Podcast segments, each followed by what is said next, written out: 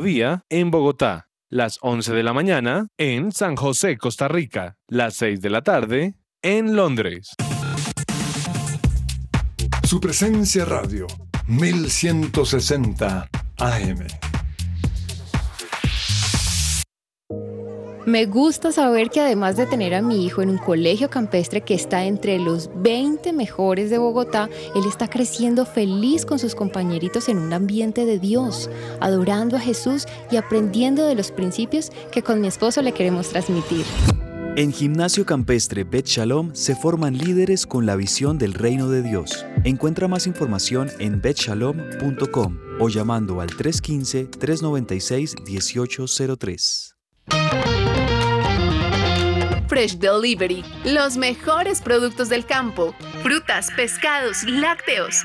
Pide a domicilio 350-211-8819. Recuerda 350-211-8819. www.freshdelivery.com.co. Visítanos y vive una experiencia natural en nuestros puntos de venta. Calle 90, Multicentro y Avenida 15 con 102. Fresh Delivery, calidad premium.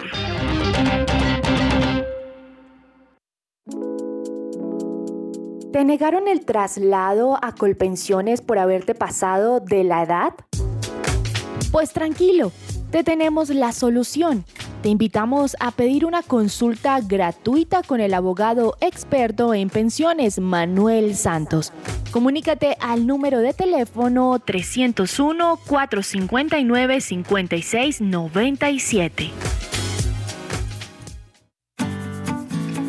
Escucha Consejo de Reyes, los mejores consejos para la vida matrimonial y familiar. Es una alegría estar nuevamente hoy en Consejo de Reyes. Seguro que lo que hoy tenemos va a ser de gran utilidad para todos ustedes. Consejo de Reyes, lunes, miércoles y viernes a las 6, 7 y 10 de la mañana.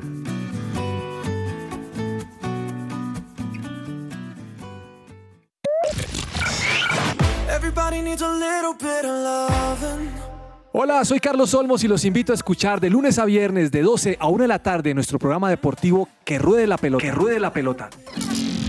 Solo aquí por su presencia radio. Estás oyendo su presencia radio 1160 AM.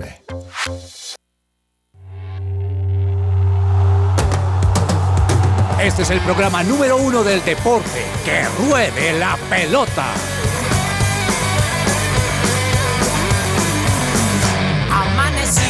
Hay que salir otra vez a la cancha. El cuerpo da, pero no aguanta con tanta avalancha. Muy, muy buenas tardes a todos los oyentes de su presencia radio y en especial los que se conectan en este momento para escuchar que ruede la pelota. Mi nombre es Juanita González, como siempre un privilegio estar aquí dándoles todas las noticias, actualizaciones deportivas y también, ¿por qué no?, charlando con ustedes. Recuerden que pueden participar con nosotros a la línea de WhatsApp 310. 551 2625 310 551 2625 Hoy muchas noticias, no solamente de fútbol, también tenemos ciclismo, tenis, mejor dicho, de todo un poquito. Así que los invitamos a que se queden hasta la una de la tarde con nosotros. Aquí en el estudio, qué, qué felicidad verlo acá en el estudio. Gracias a Dios por el teletrabajo, pero no hay nada mejor que venir aquí al estudio. Don Juan Marco Rivera, ¿cómo estás? Hola Juanita, no, muy feliz de estar acá. Les prometí hace una semana que estaría hoy en el estudio y acá estoy junto a Dani que ahora lo saludaremos con mi camiseta blaugrana porque ahí se nos viene un partidazo. Saluda a los oyentes que nos acompañan. Y ayer estuve revisando, ¿sabes qué estuve revisando, Juanita? ¿Qué recibiste? Los rankings, o bueno, sí, los, sí, los rankings de, de las, de, de los jugadores de FIFA, Sí. los números que les colocan para el nuevo FIFA 2023. Hay personas que se lo toman muy en serio. Yo los vi debatiendo en los comentarios que como así que este tiene 90, el otro 91, el otro 88.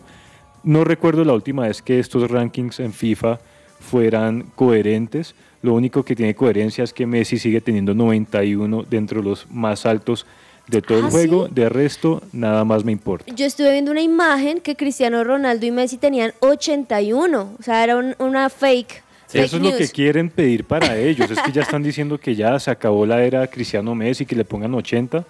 Pero bueno, hay que recordar que esto es del año pasado, ¿no? Eh, cada Sí. FIFA saca los puntajes según el año pasado, entonces algunos tienen sentido, otros no. Lo importante es disfrutar y a los que les gusta el juego, pues ya se pueden ir preparando para comprarlo. Exactamente, estaremos pendientes para poder comprarlo y, por qué no, seguir jugando FIFA. Don Daniel Ordóñez también con una chaqueta del Barcelona y con la camisa, por Dios. O sea, dice no solamente la chaqueta, la camisa.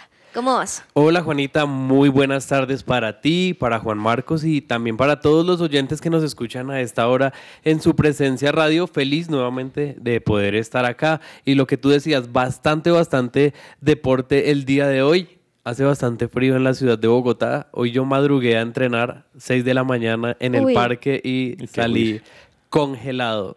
Congelado totalmente, Claro. está haciendo mucho frío en Bogotá, pero los partidos de Champions de hoy, los diferentes deportes, calientan un poco el ambiente y por supuesto vamos a estar toda una hora acá compartiendo con ustedes esas noticias. Y como tú bien lo dices, no solamente los partidos y los partidos buenos que tenemos y los deportes, sino también el estar aquí con ustedes en el programa.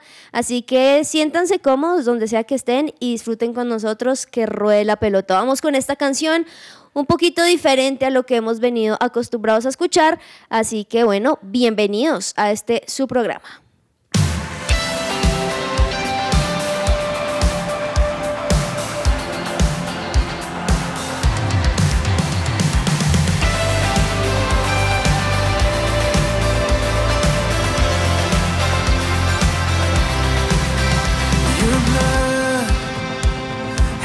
My future written. Your heart loves with no condition. I'm invited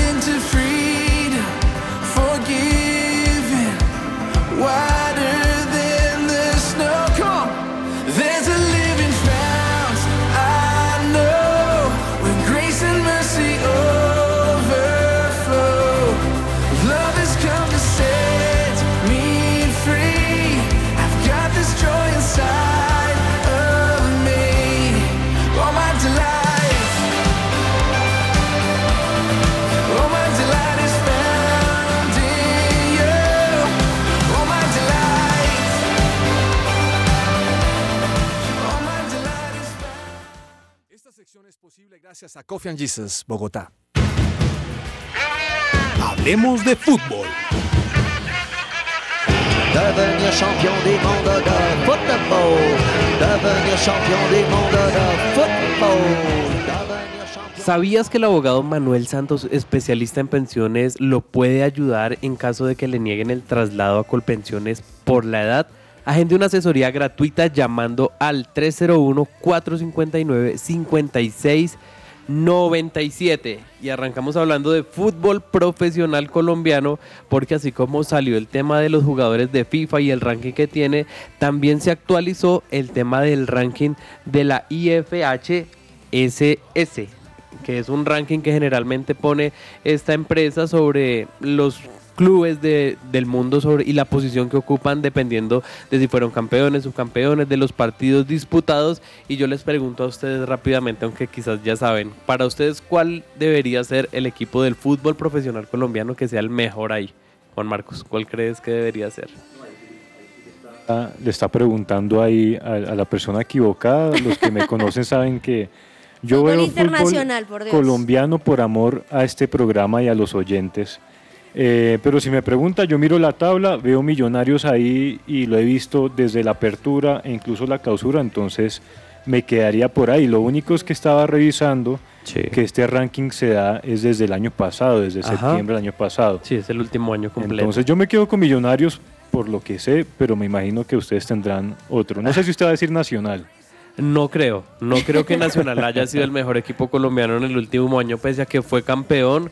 Eh, yo creo que todavía eh, le falta para llegar a ser el mejor equipo del fútbol colombiano, aunque si lo medimos por títulos, pues es el actual campeón tanto de Copa como de Liga. Entonces, de pronto por ese lado, sí, Juanita, ¿cuál debería ser el mejor equipo? Pues yo pienso lo mismo, más que lo que uno pueda vivir o más bien el gusto personal, finalmente los números, los resultados, los puntajes, los partidos ganados, los goles marcados, pues son los que obviamente determinan cómo está este ranking y claramente en este momento, justamente pensando en todo eso, creo que Millonarios está muy bien posicionado allí. Yo también creo lo mismo, creo que pues ya que Millonarios lo ha- no ha logrado levantar el título, ha jugado finales, ha mantenido una regularidad que eh, le haría merecedor a este lugar, pero no está en ese, en ese lugar de privilegio porque el primer eh, sitio es para el Deportes Tolima, que es el mejor equipo ubicado en este ranking, ocupando la casilla número 44 con 173.5. Eh, en estos meses el equipo de, de Hernán Torres perdió finales ante Deportivo Cali, ante Atlético Nacional, pero tuvo la revancha ante el Deportivo Cali también en la Superliga, jugó Copa Libertadores, aunque llegó, pues llegó no, llegó hasta los octavos, algo que no ocurría con equipos colombianos hace un par de años, así que pues eso le hace merecedor de, de este lugar, así que hay otros colombianos también que están en este ranking. Junior está en la posición 64 con 150 puntos, 91 Atlético Nacional con 131 y miren ustedes, Millonarios está hasta la posición 116 con 117 puntos, incluso está por encima Cali e Independiente Medellín, así que hay que tener como en cuenta quizás cómo miden ellos el tema de los puntos. Eso, eso yo justo iba a decir, porque claro, si pensamos actualmente, pues Millonarios en primer lugar por, por lo que ha hecho, pero sí es cierto que si vemos toda esta gran temporada, no solamente esta, sino la anterior y demás, pues claramente quizá no estaría en los favoritos. Entonces, qué bueno también por Tolima, por ejemplo, que sí creo que se lo merece totalmente, que creo que lo ha hecho muy bien. Y qué bueno que también tenga otro tipo de equipos las oportunidades también para pertenecer allí. Otro equipo que está ahí de sorpresa es el Deporte, Deportivo Pereira, 198, Ah. interesante, que eh, equipos que quizás no son tan grandes estén ahí. Uno, Porque, porque, perdón, si lo mencionamos como lo que estamos viviendo ahorita, Pereira va en, en el onceavo puesto, entonces uno diría, ¿cómo así que está ahí? Exactamente. Pero chévere que puedan medir Quizás- varias cosas. Quizás la sumatoria y la final de- del año pasado le ayudó, la final de esa Copa Colombia le ayudó bastante a Sí. poder estar en esa posición. Uno que no tiene buena posición en este momento y que está bastante mal, Juan Marcos, es el Deportivo Cali, aunque pese a su momento deportivo, eh, ratificó a su técnico, que es el señor Mayer Candelo. Lo ratificaron anoche a altas horas de la noche por medio de un comunicado en Twitter como el actual entrenador del Deportivo Cali. Sí, así es, Dani. Y, y a- y antes de seguir, hago un paréntesis para los hinchas de, de Santa Fe eh, que comparten el mismo gusto del profe. Santa Fe ni siquiera tiene puesto, está fuera del top 300. Uy, tenías que ahí... Solo, solo les quería mencionar porque yo sé que es un equipo con mucha hinchada. Aprovechando que el profe Yo acá está en soy Israel, completamente imparcial, así que yo les voy soltando sus comentarios. Sí, sí, sí. Barcelona, que sí es el equipo que me interesa, está en el- So. en, el, puesto 35. Y como esto es por puntos, pues sí, el, el- el Barça no hizo méritos. Volviendo al tema Deportivo Cali, sí, eh, recordemos que ya en 10 fechas no han logrado ganar su primer partido, pero se supo que al interior de la asociación hubo una votación y digamos que la mayoría apoya su trabajo. Eh, eh, digamos que el argumento principal es que estar cambiando de técnico cada seis meses o cada año impide que haya un trabajo profundo en el equipo y que ya poco a poco, a pesar de los resultados que todavía no se dan, sí se está viendo un estilo de juego, como un eh, común denominador ahí en, en- en los partidos y que confían que ya a futuro, al corto plazo más bien, se verán los resultados mientras se mantenga este estilo. Qué importante eso que, que estás mencionando porque sí creo que es impresionante la cantidad de personas, de hinchas, incluso nosotros mismos lo decimos, cuando un director técnico no tiene resultados quizá como se esperaban, cambien. Y si no, entonces cambien, cambien, pero también... Eso se volvió de moda. Se Ahorita volvió de moda moda, sí, y sobre todo y sobre todo en Colombia, cuando sí es cierto que claro, pueden empezar mal, pero el trabajo del tiempo con los jugadores es lo que también rectifica que algunos equipos estén donde ahorita estén. De hecho, si nos ponemos a pensar en los directores técnicos de Inglaterra, de Europa, bueno, demás, no duran una temporada ni dos, duran casi que todo un año, dos años o más. Y es justamente por eso, por el tiempo que han invertido y muchas veces quizá por la eh, el, el imperfecto de lo que uno piensa de sus equipos, pues también uno exige algo que no le, no le es nada bueno para el equipo mismo. El, el tema es bastante complicado porque hasta qué punto quizás también eh, los jugadores respaldan a ese entrenador o esa idea porque ya se convierte también eh, en un tema mental, ¿no? ya ha dirigido 10 partidos, lo que decía Juan Marcos, y pues hasta el momento ni una victoria. Entonces es algo que se podría complicar, no para el año que viene, pero si sigue así desafortunadamente para un 2000, quizás 2024, muy complicado con el tema del descenso. Uy, Entonces, sí. pues eh, sería complicado. Estaba leyendo eh, unos eh, trinos. eh, y la gente decía, así arrancó el América de Cali cuando empezó a descender. Yo no creo que eh, eh, Cali llegue a ese punto, pero sí tienen como que hacer un cambio. Incluso más adelante voy a hablar algo de los directivos y lo voy a dejar para el tarjetazo porque hubo ahí algo bastante como entre polémica y tarjetazo que ocurrió entre los hinchas y los directivos y algo que, que no me parece que, que debería ocurrir en una institución seria como el Deportivo Cali. Otro equipo que sí dio el giro en su entrenador, Juanita, fue Julio, eh, el Junior de Barranquilla con Julio Avelino Comezaña, porque nuevamente eh, lo llevaron. De hecho, es su décimo ciclo en el equipo de Barranquilla y dijo: si no me necesitaran, no me traerían. Sí, añado también a, lo, a esas palabras y es, si Junior me necesita y estoy en condiciones, tengo que decir presente. Y lo que luego tú mencionas, si no me necesitan, no me traerían. Si han elegido traerme nuevamente es porque confían en lo que puedo hacer. También añade que está muy contento por estar nuevamente en Junior y que obviamente espera cumplir al 100% el compromiso que tiene de poderlos llevar a un mejor lugar. Entonces yo creo que por un lado me parece muy bien que un equipo, o más bien un director técnico que conoce tan tan bien el equipo, pues se busque por esa, por esa rama. Pero por otro lado, sí, sí creo que hay ocasiones donde los equipos necesitan un aire totalmente nuevo. Vamos a ver cómo le va a Comesaña, que finalmente los conoce, ha logrado muchas cosas con Junior, entonces creo que también es una buena contratación. Sí. Pero esperar, lo que hemos mencionado, pues el tiempo dirá qué tanto le copian los jugadores y qué tanto él copia lo que actualmente está viviendo el Junior de Barranquilla. Tal cual, de hecho él mismo dice que es como si nunca se hubiera ido, ¿no? Como si Sí. siempre estuviera ahí, entonces eh, es bastante particular, ¿no? El caso de, de eh, Comesaña con el Junior de Barranquilla. Ayer se cerró la fecha 11 del fútbol profesional colombiano con victoria de Águilas Doradas 1-0 sobre Alianza Petrolera que no levanta cabeza. Ya Juanita nos dirá cómo quedó esa tabla de posiciones, pero un dato particular de, de este cierre de la fecha 11 es algo que ocurrió con los equipos antioqueños. Y un estadígrafo paisa se llama Javier Danilo Correa, eh, votó este dato y es que la fecha 11 de este torneo finalización 2022 es la primera en la historia de la, de la primera división de Colombia que los cuatro equipos antioqueños ganan su partido y se van con la valla invicta.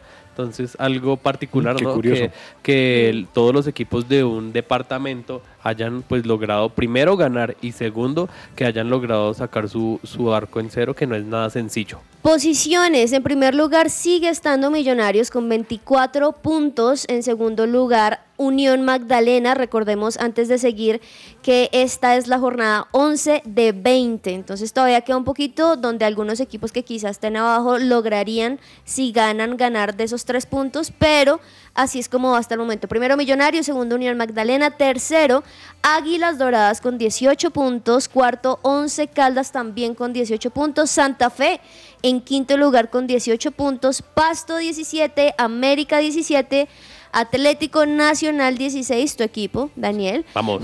Medellín 16 y en décimo lugar está el que estamos mencionando ahorita, Junior de Barranquilla con 15 puntos. Está bastante, bastante apretado el tema porque no hay tanta diferencia No. eh, quizás entre ese sexto y esa eh, por disposición número 14. Hay solamente un par de puntos que está que está diferenciándolos, ¿no? Entre Sí. posiciones, así que Y que, y que de hecho los que están más abajo, pasar. sí, la- los que están más abajo, mira, con tal de que ganen, no sé, voy a poner un ejemplo.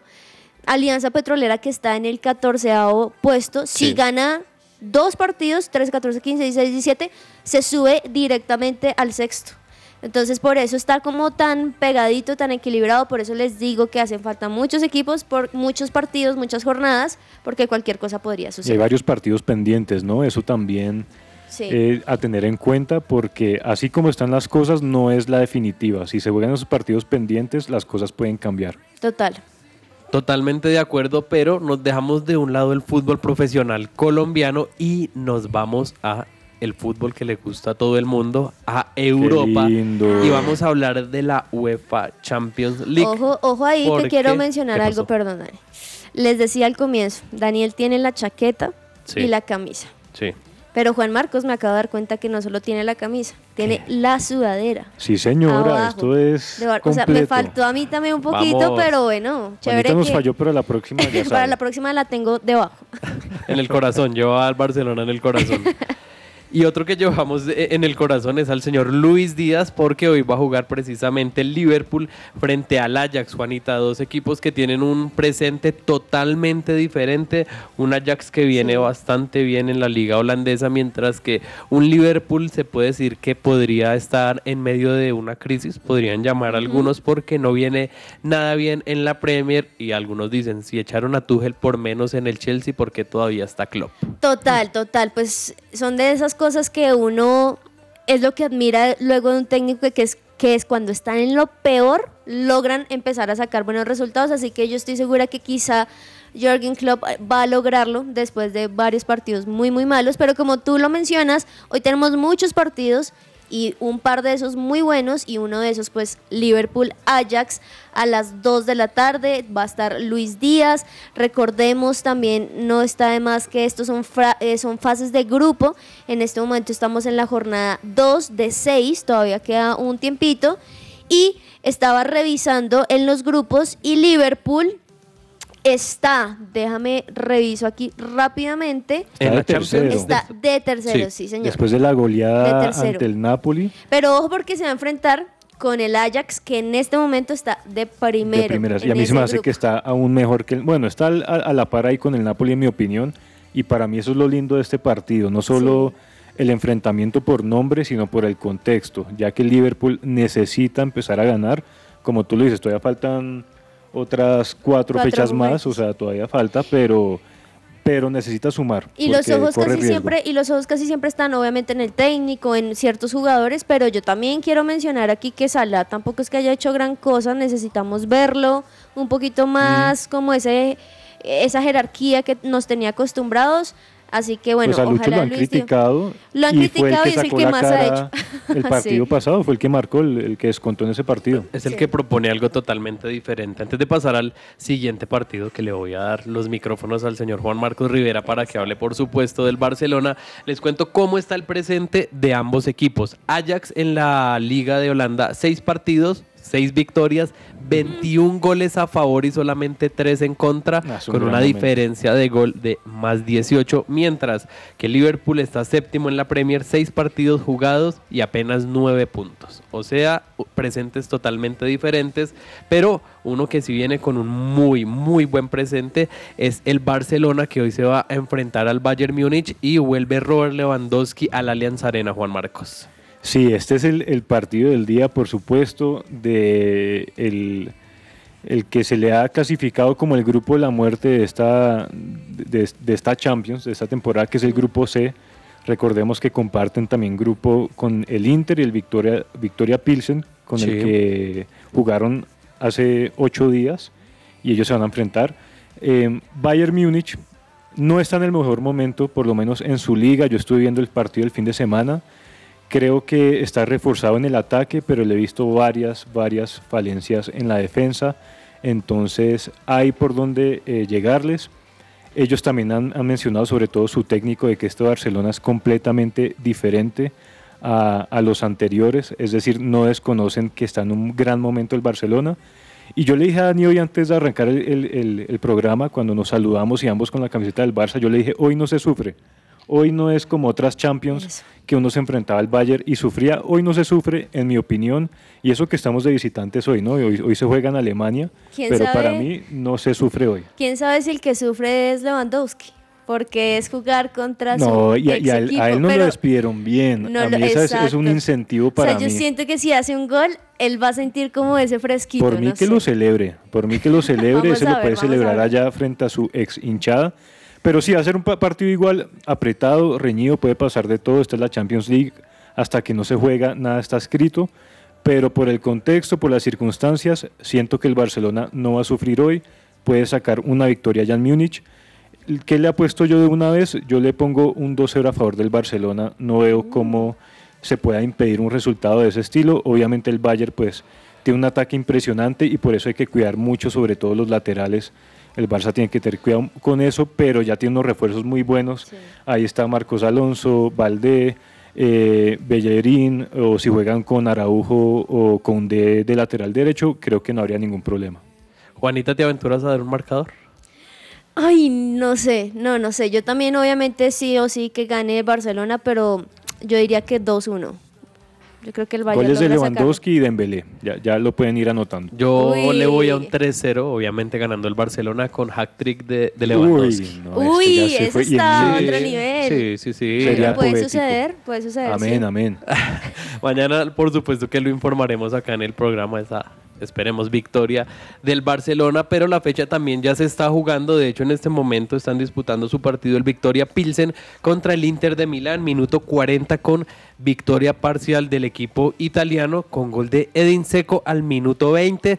Titular el colombiano John Edison Mosquera, que juega como extremo. Entonces, eh, esperemos que hoy lo haga un poco mejor, ¿no? Porque hace una semana jugó precisamente contra el Barcelona y no, y no le fue nada, nada bien, pero ojalá pueda retomar su nivel, porque estos equipos grandes yo creo que cambia un poco la perspectiva. También hay varios colombianos que van a jugar el día de hoy. De hecho, el partido entre el Olympique de Marsella y el Frankfurt va a enfrentar a Luis Javier Suárez contra Rafael Santos Borré. Sporting de Lisboa también se va a enfrentar al Tottenham con Davinson Sánchez en cancha.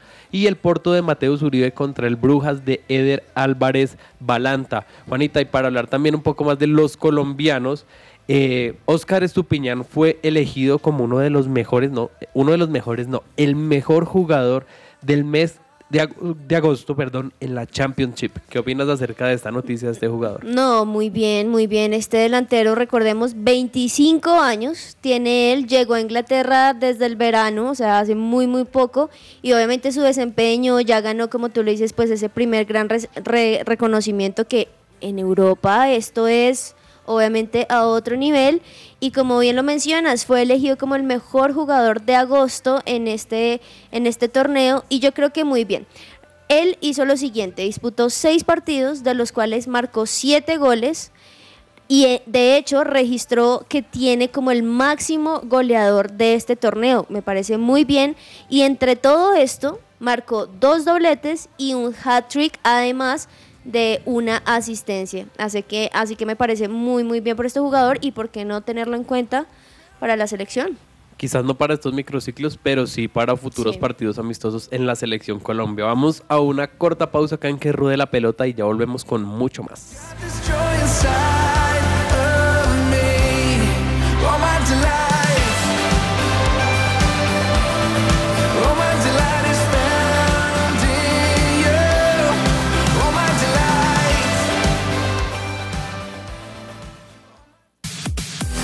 Su presencia radio te acompaña.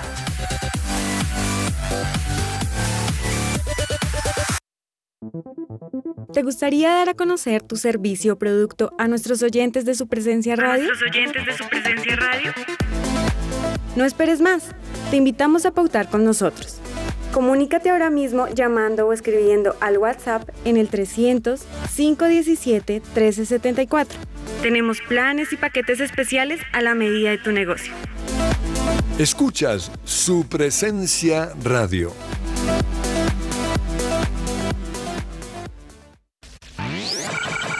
Lo estabas esperando. Llegó el momento de volver, de reconstruir, de defender lo que Dios nos dio. Somos guardianes del muro. Somos Jericó Color Festival. Regresa Jericó Color Festival recargado como nunca de música, speakers y experiencias para toda la familia. Zona de juegos, zona de comidas, de emprendimientos y este año tenemos Silent Party. No te lo puedes perder. Bogotá, sábado 1 de octubre, Colegio Corazonista. Adquiere tus entradas en e-ticket con el Coffee and Jesus.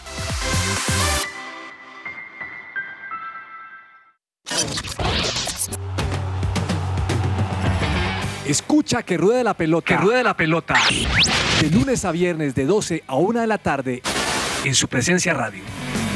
Amaneció, hay que salir otra vez a la cancha. Su presencia radio. 1160 AM.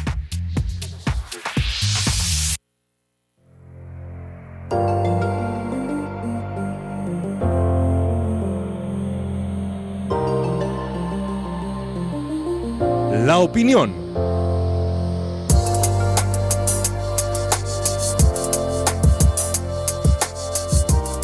Bueno, y para la opinión del día de hoy traigo un tema que me parece muy importante y muy relevante en el fútbol profesional colombiano.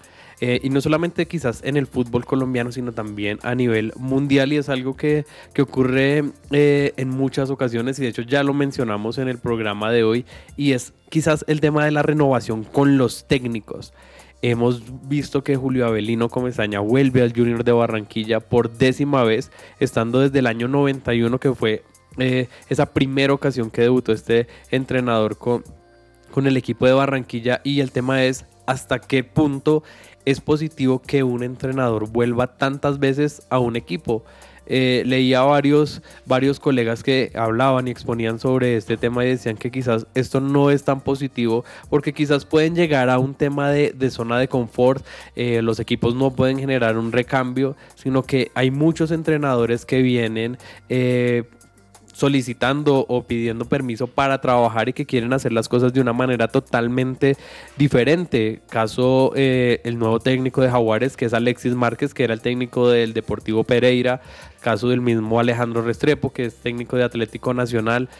eh, fue técnico de Atlético Nacional, perdón, y muchos entrenadores también. Eh, Nelson Rolo Flores, que es el técnico de Fortaleza. Son muchos entrenadores que se han capacitado, que vienen haciendo las cosas bastante bien pero que por diferentes motivos y de diferentes circunstancias nunca dan como ese plus y ese paso a dirigir equipos de primera división. Entonces, ¿hasta qué punto o qué situaciones tendrían que, que ocurrir para que sigamos en ese carrusel o en ese círculo vicioso de usar los mismos entrenadores con las mismas ideas? Yo creo que hay muchos entrenadores que se han preparado no solo a nivel nacional, sino también internacional, con diferentes cursos en Argentina, en Europa, por hablar de, países específicos como Inglaterra, que ofrecen muchas herramientas y que le podrían dar una mano muy, muy importante al fútbol colombiano, pero yo creo que es tiempo quizás no de sacarlos a ellos, sino de darles quizás otro rol un poco más administrativo, de asistencia, de acompañamiento, pero hay muchos entrenadores que traen ideas fres-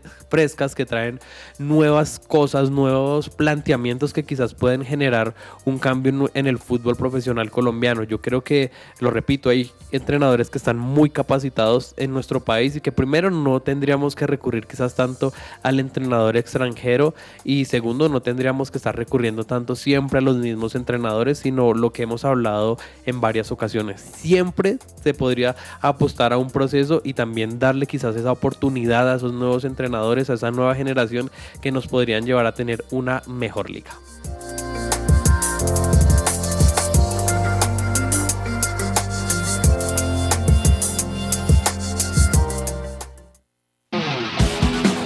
Esta es La Cancha.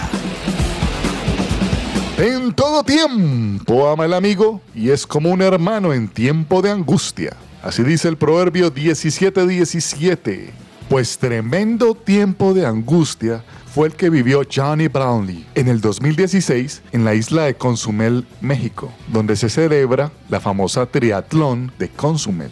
Johnny sufrió un golpe de calor literalmente lo dejó como oído de la carrera. Tenía un andar raro hasta que estaba que caía al piso, pero su hermano Alistair, que venía un poco detrás, lo ayudó a llegar a la meta, generando así uno de los momentos más dramáticos y emotivos del deporte. Johnny iba ganando la competencia, pero a tan solo 500 metros sufrió este golpe de calor. El sudafricano Henry Schumann que venía detrás, adelantó a Johnny y ganó ese día la carrera. Pero todas las miradas estaban sobre los hermanos Brownlee, quien venían abrazados. Alistair abrazó a su hermano Johnny y entró con él a la meta, lo cual es una imagen inolvidable. Un golpe de calor o el agotamiento por calor es un trastorno ocasionado por el aumento de la temperatura en el cuerpo como consecuencia de pasar mucho tiempo a alta temperatura. Hay que tener en cuenta que Consumel es una isla en el Caribe a una alta temperatura y estos señores están haciendo triatlón en esa temperatura. Así que Johnny sufre este golpe de calor a punto de llegar a la meta de la carrera que iba ganando. Lo de los hermanos Brownlee es un ejemplo de solidaridad, de tenacidad, Porque miren ustedes que los síntomas de un golpe de calor son estos. Sudoración excesiva, piel pálida y fresca, sensación de calor sofocante, sed intensa y sequedad en la boca. Falta de coordinación en las extremidades, que es algo que era muy evidente cuando vemos a Johnny en correr esos últimos metros, lo vemos con un andar descoordinado, como a punto de desmayarse. También da un fuerte dolor de cabeza, dolor de estómago, agotamiento, cansancio y calambres musculares. Estos son los síntomas de un golpe de calor. No me pregunten si la selección Colombia en Barranquilla sufre de golpes de calor, pero tiene por lo menos todos los síntomas. Sudoración excesiva, no coordinación en los pies. Bueno, pero ese es otro tema. A Johnny se le veía correr más coordinado que muchos jugadores de la selección Colombia en Barranquilla. Pero bueno, tenemos que decir que los hermanos Brownlee nos regalaron una de las imágenes más emotivas que hemos visto en el deporte. La Biblia dice, en todo tiempo ama el amigo y es como un hermano en tiempo de angustia. Este fue un informe de James Estrada para la cancha de Que ruede la pelota.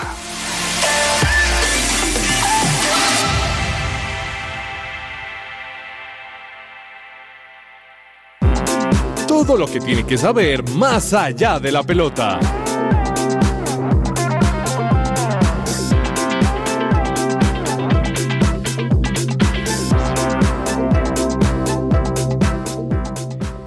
Y en Más allá de la pelota arrancamos, Juanita, con una triste noticia ¿no? que nos enteramos el día de ayer, porque falleció el primer campeón de la Vuelta a Colombia en, en ese año, en el Sí. 51, y estamos hablando de Efraín El Zipa Forero. A los 92 años fallece en Zipaquirá, en su tierra, este histórico ciclista excorredor, porque recordemos que hizo.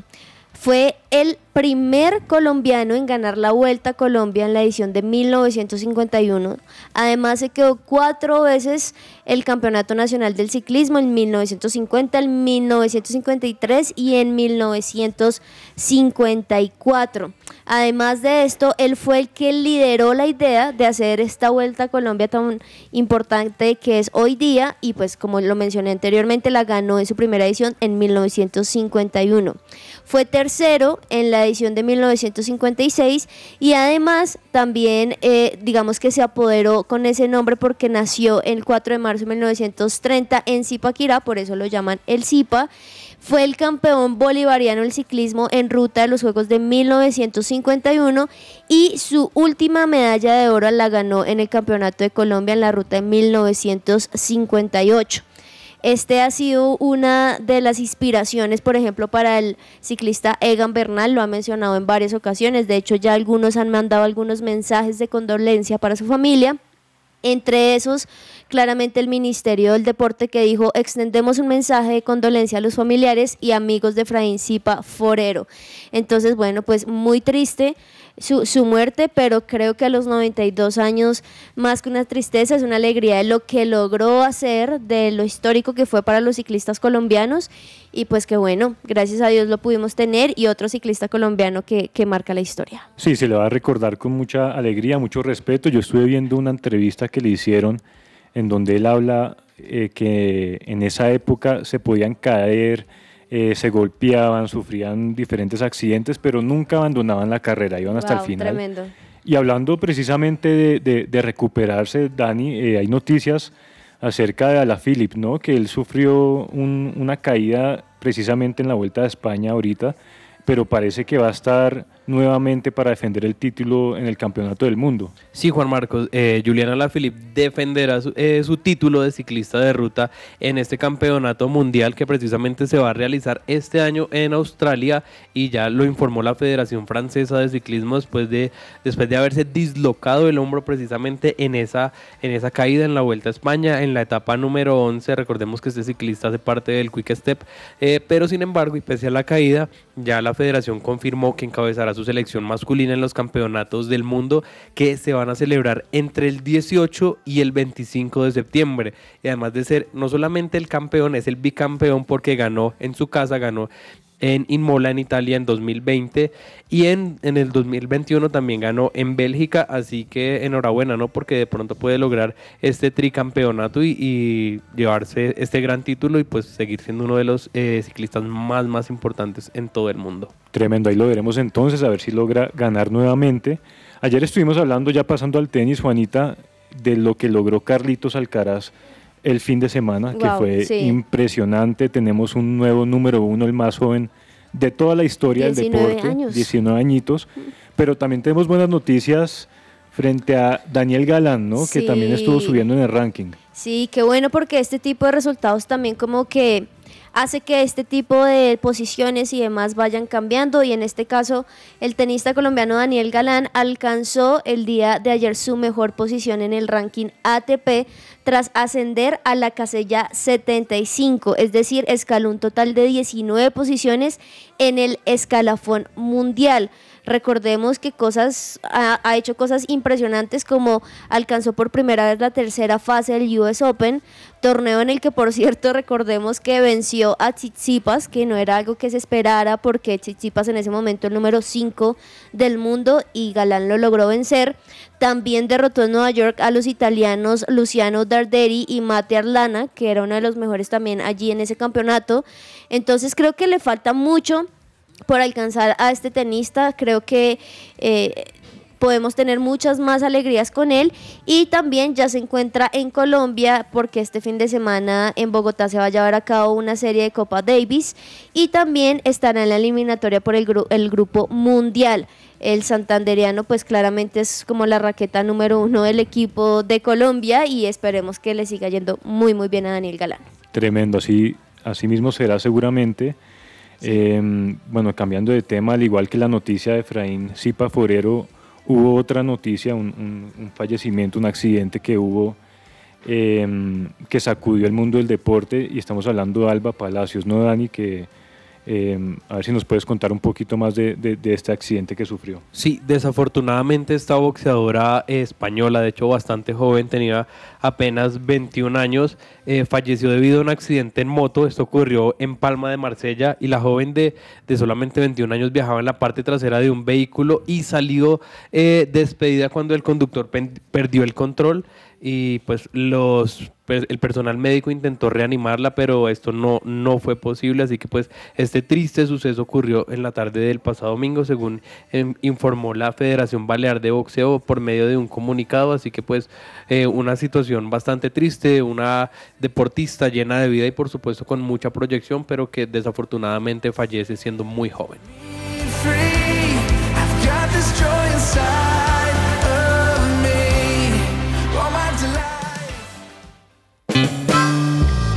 Insólito.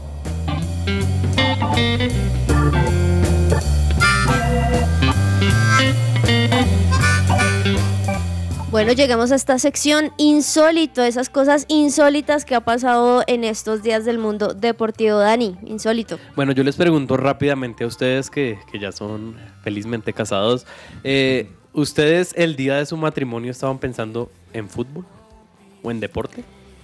Eh, eh, no, en, mi caso no, porque también ese día, gracias a Dios, no jugó ni ninguno de los equipos que sigo, pero no, obviamente no, en mi caso no. Sí, me, pa- me pasó igual, ¿no? Porque no estaban jugando. Tengo un amigo, un, amigo muy cercano que es argentino de River, de pronto le- le pasará a Cabe algún día, eh, que jugó el mismo día de su boda. Y ese día sí No. sacó un momentico para el partido Para y luego se casó. Pero no, en mi caso no me pasó. Les acabé de enviar el video ahí por medio del grupo y es que un hombre estaba precisamente casándose, iba con su novia, iba saliendo de la iglesia cuando uno de sus amigos le muestra el celular con el resultado del Milan que había ganado y además de celebrar su eh, boda salía feliz y contento celebrando que pues su equipo había ganado, ¿no? Entonces bastante insólito que en un día tan importante y tan feliz como la boda pues se preocupe también por cómo está jugando el equipo. Bueno, es parte de las pasiones que tiene el señor. Sí.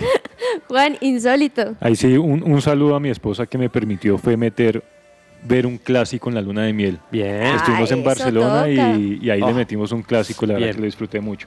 Bueno, insólito hablando del Barcelona, precisamente el fin de semana visitó al Cádiz y ocurrió un hecho insólito, pues eh, fue una lástima porque una mujer se descompensó en la tribuna y el partido Sí. se, se paró 20 minutos aproximadamente. Pero lo que es más insólito, más allá de, de- de lo que pasó, es que siento que todavía pasa que los, los estadios y los equipos no están preparados para este tipo de situaciones. ¿Cómo es que si una mujer se descompensa, un partido se alcanza a parar hasta 20 minutos, los jugadores vuelven al vestuario, luego salen otra vez? Eh, y después de la pandemia, pues por temas de salud, ha pasado y ha ocurrido con más frecuencia, sobre todo en la Premier, también se han sabido de partidos. Por ahí vimos una imagen de, de Ledesma, el arquero del, del Cádiz, corriendo, atravesándose toda la cancha para, para llevarle un, un desfibrilador a, a- a- a la mujer que se descompensó. Finalmente no pasó nada, eso son las buenas noticias. Pero me pareció insólito que, que pasara Claro. y, que, y que dejaran pasar tanto tiempo también. Deberían estar más preparados. Sí, fue mucho y, y en estos casos que le den una solución más rápida, no solo por el partido, porque eso es lo de menos, pero por, por la salud de la persona que pueda estar sufriendo eh, algún tipo de accidente. Sí, pero totalmente cierto que también por otro lado, qué bueno que pudieron parar y hacer el, el, el proceso, pero sí un poquito demorado. Gracias a Dios, lo que nos cuentas ya está bien. Otro insólito, estaba viendo un video. Ustedes, bueno, aquí que estamos como entre nos, ah, Sí. ¿Dembélé es izquierdo o zurdo? ¿Le da con la derecha o con la izquierda? Ni, ni él sabe. Ni Pues él resulta sabe. que por lo general lo vemos pateando con la izquierda y vi un video que me dio mucha, mucha risa porque dicen, muchos nos preguntamos si Embelé es zurdo o derecho, pues en estos casos mejor preguntémosle directamente al jugador. Y una entrevista donde le preguntan, bueno, Embelé, ¿usted es, ¿usted es derecho o zurdo? Y él dice, no, yo le doy con la izquierda. Entonces le dicen, ah, bueno, pero usted patea los penales con la derecha. Dijo, sí, yo pateo los penales con la derecha. Eh, y dice, ah, no, ah, y le preguntan por qué, dice, no, porque con la derecha le doy mejor. Entonces me parece, ay, ay. insólito- me parece un poco insólito que obviamente esa confusión, obviamente supongo que los nervios, Para pero confundir a, a rival. Sí, para confundir. Él, él no quiere dejar saber cuál es su pierna hábil. insólito. El podium. El tarjetazo. I need you to fight for me Bueno, recuerden que ustedes pueden escucharnos en todas las plataformas digitales favoritas, pero que estamos ya desde hace un muy buen, buen tiempito en 1160 AM, así que ahí también nos pueden escuchar y en todas las plataformas nos buscan como su presencia radio. Podium y tarjetazo, Juan, ¿qué tienes? Bueno, en Podium hablamos un poquito ya de él, pero se lo tengo que dar y es Carlitos Alcaraz, 19 años y 4 meses. Es el jugador más joven en alcanzar el número uno en toda la historia del tenis profesional y ahí rompió varios récords. Por ejemplo, también es el primer hombre que asciende al número uno en el ranking inmediatamente después de haber disputado una final del US Open desde Juan Carlos Ferrero, que casualmente es su actual entrenador. Hace 19 años Ferrero también lo, lo- lo había logrado. Eh, impresionante lo de, lo, de, lo de Alcaraz. Debo ser sincero, yo en la semifinal le hice un poquito de fuerza también a, a Tiafoe. Digamos que me hubiera Sí. gustado también verlo en, en la final, pero fue un encuentro impresionante, nos dejaron un espectáculo. Y también eh, un- una gran hazaña y es que llegó a la final tras disputar cinco sets, tanto en octavos como en cuartos como en semifinales. Muy es decir, sus partidos fueron hasta el final. Grande, grande lo de Alcaraz, como, como varios lo han dicho, él no es el futuro, sino que ya es el presente del tenis. Uy, como muchos lo han dicho y aquí como tú muy bien, eh, poet, ¿cómo, se dice? ¿De poeta forma? De forma, Una poe- forma poética. Sí, forma El presente, poética, Carlitos eso es, el presente. Dani, ¿podemos tarjetazo? Ambas. A ver. Y es que primero voy con el tarjetazo y precisamente al inicio del programa yo les mencionaba lo que está ocurriendo en este momento con el Deportivo Cali y es que en el último partido que jugó este equipo se dio como una disputa entre uno de los dirigentes y hablamos de Luis Fernando Mena con los hinchas. Entonces pues generalmente los hinchas como Juanita lo decía son muy pasionales, están ahí pendientes de cómo va su equipo y los dirigentes tienden a estar un poco distanciados de lo que ocurre pues con el equipo pese a que lo gestionan todo desde, a- desde adentro.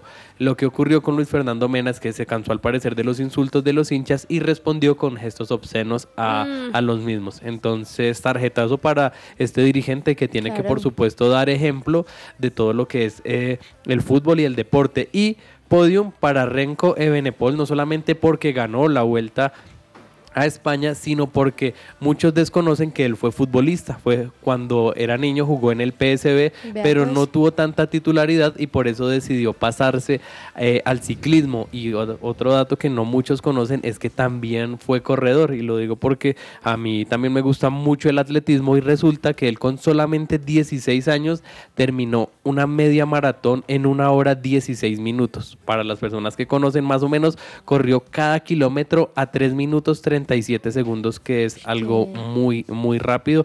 Así que podium para este deportista tan completo. Quiero darle podium a nuestros oyentes que siempre están ahí muy Eso. pendientes y en particular a Andrés Acevedo que nos dicen, señores, acaban de sacar al técnico de Jaguares Sí. y nos envía allí el comunicado, Jaguares FC informa a la opinión pública que el técnico Grigori Méndez no continuará el resto de la temporada con el cuadro cordobés. El estratega bogotano presentó renuncia al cargo y esta fue aceptada por los directivos de la institución cordobesa y bueno, pues obviamente luego le dan agradecimientos y demás. Así que muchas gracias Andrés por mandarnos esta información. A los oyentes se merecen el podio. Lo que les decía también es que es una información que pues todavía está en desarrollo, pero el técnico que era del Deportivo Pereira, Alexis Márquez, probablemente sea el nuevo entrenador de Jaguares, así que segunda experiencia para este técnico tan joven.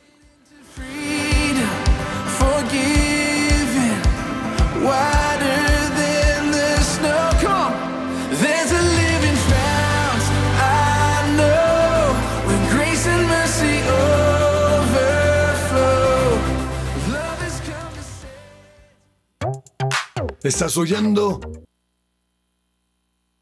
160 AM. ¿Estás buscando colegio para tus hijos? No busques más. El colegio Arca Internacional Bilingüe abre inscripciones calendario B. Para mayor información, comunícate al 682-9901, al celular 321-985-1883. Visita nuestra página www.arcaschool.com. Colegio Arca Internacional Bilingüe. Educación con principios y valores cristianos. Somos el Colegio Wesleyano del Norte. La propuesta educativa para aquellas familias que están buscando una opción que forme a sus hijos ante la incertidumbre, que nos ofrece la realidad actual desde un fundamento espiritual, emocional, cognitivo y de responsabilidad social como los líderes que construyen presente y futuro. Más de mil egresados comprometidos con sus valores, proyectos de vida, de ciudad, de país y del mundo. Dan testimonio de ello preescolar, primaria y bachillerato. Admisiones 2023. Contáctenos 311-577-3398 o en nuestras redes sociales, Instagram, Facebook, YouTube. Nos encuentras como Wesleyano Norte.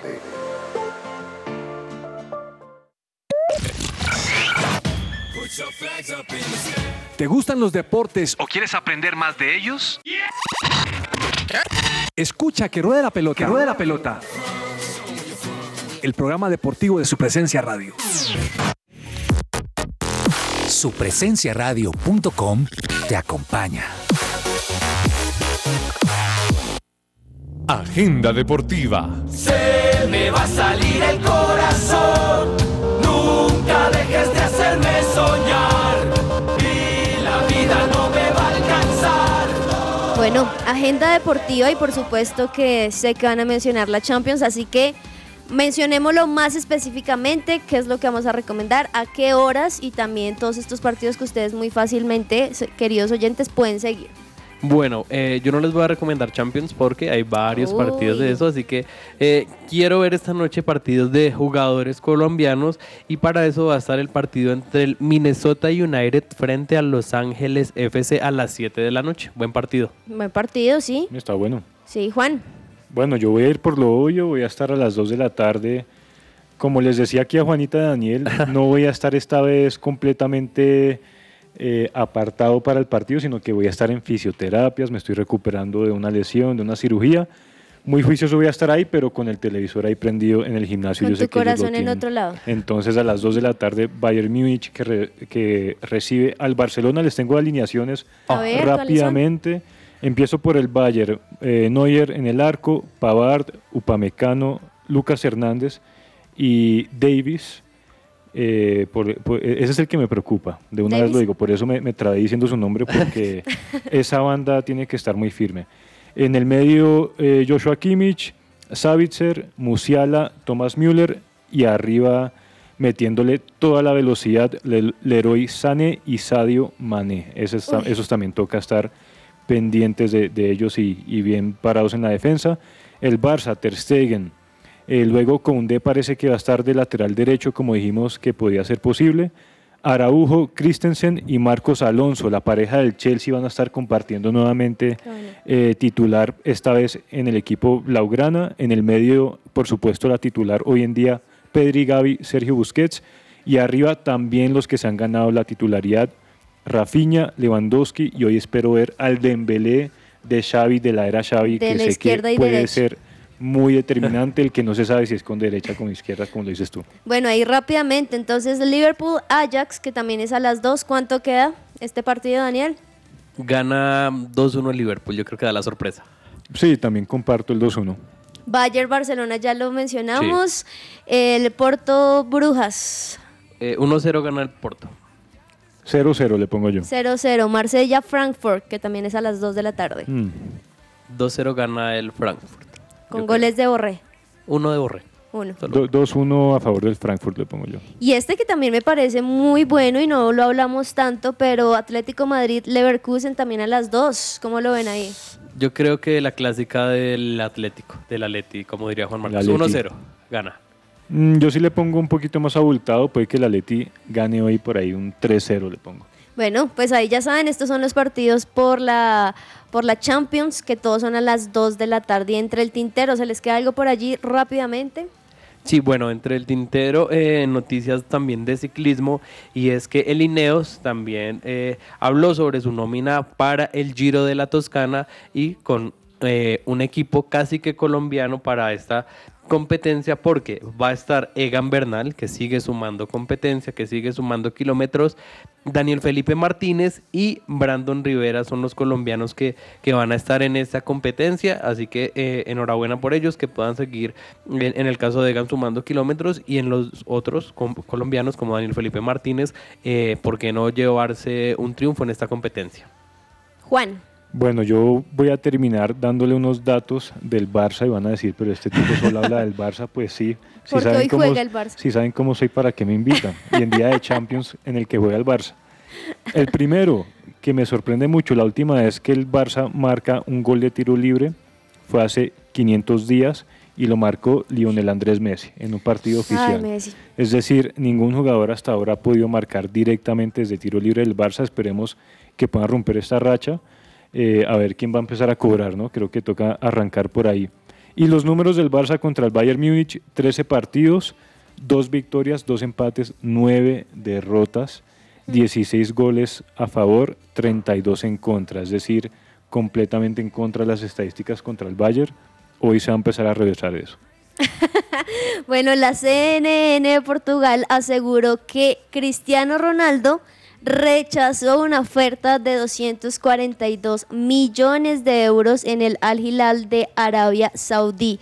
Ellos le ofrecían un contrato de dos años y él dijo, no señores, eso no es suficiente para mí, ese equipo. ¿Cómo vieron eso? Son 2 millones semanales. Dos por ahí leí, millones para semanales. él solito, 2 millones. Para el libre. Yo lo pensaría, 37 años, no, no ha marcado, no ha asistido, no, no ha hecho mucho ahorita, pues ¿Qué esperarán esos jugadores para terminar? O sea, para ellos dirán la cereza del postre en algún equipo donde me paguen muy bien o donde yo he querido terminar. Depende del jugador, yo creo que tipo Cristiano eh, eh, suma más el nombre que otra cosa. Yo creo que por temas de dinero, sí, o sea, es una oferta muy buena, pero él dice mi nombre, Cristiano Ronaldo, estar en un equipo quizás de no tanto recorrido, pues no creo que se dé y creo que eso pues fue uno de los factores para que es CR7 no llegara. Sí, no, cuando yo digo que yo lo haría es Juan Marcos Rivera, yo lo haría, pero Cristiano Pero Cristiano Ronaldo ha ganado otro. muchísimo dinero, siempre ha sido de los mejores pagos eh, año tras año junto a jugadores como Messi, Neymar, entonces sí, no, no tiene esa motivación. Oigan, y otra cosa, ¿ustedes han visto alguna vez aquí rápido el programa del precio es correcto? Sí. Pues Sí, resulta que fue un un hincha de Atlético de, de- de Bucaramanga, perdón, y dio una de las camisetas, las últimas camisetas, y le Ah, terminaron sí. dando 100 dólares. Ah, Por el la precio, camiseta. Pero el precio de la historia, no el, precio es correcto. Oh, perdón. es. El precio es la historia, el precio de la historia ya en Las Vegas, que por cierto es un lugar 100 bastante dólares con interesante. todas las firmas. Todas las del- firmas. Con todas las Eso firmas cuesta de ni siquiera una camiseta de- del París.